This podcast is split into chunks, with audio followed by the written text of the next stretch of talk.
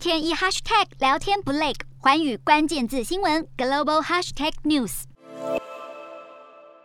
俄罗斯入侵乌克兰以来，西方国家虽然没有出兵相挺，但也祭出广泛且严厉的制裁，对俄罗斯展开经济战。所谓经济战，是指透过货品禁运、冻结财产等手段，损害敌人的经济和战斗力。二战时期，美国对日本祭出的经济制裁就是一个例子。早在一九四一年七月的珍珠港事件之前，美国就为了阻止日本的侵略扩张，冻结日本人在美国的财产，同时全面禁运石油到日本。重创日本经济，而随着国际金融体系的发展，金融战也成了现代经济战的一环。一九五六年的苏伊士运河危机中，以色列和英法联手占领了埃及的运河区域，引发国际挞伐。于是，美国财政部抛售英镑，并联合其他国家否决英国向国际货币基金组织的贷款申请，酿成英镑危机，成功逼退三国在运河区的驻军，是经济战成功的经典案例。如今，俄罗斯出兵乌克兰，以美国为首的西方国家共同对俄罗斯祭出严厉制裁，让俄罗斯承担更高的战争成本。只不过，全球经济牵一发而动全身，在金融战局中，不止俄罗斯人民会受经济动荡之苦，实施制裁的各国也得承担相当大的经济损失。各国消费者将面临通膨升高以及更高的生活成本，可谓伤敌一万，自损八千。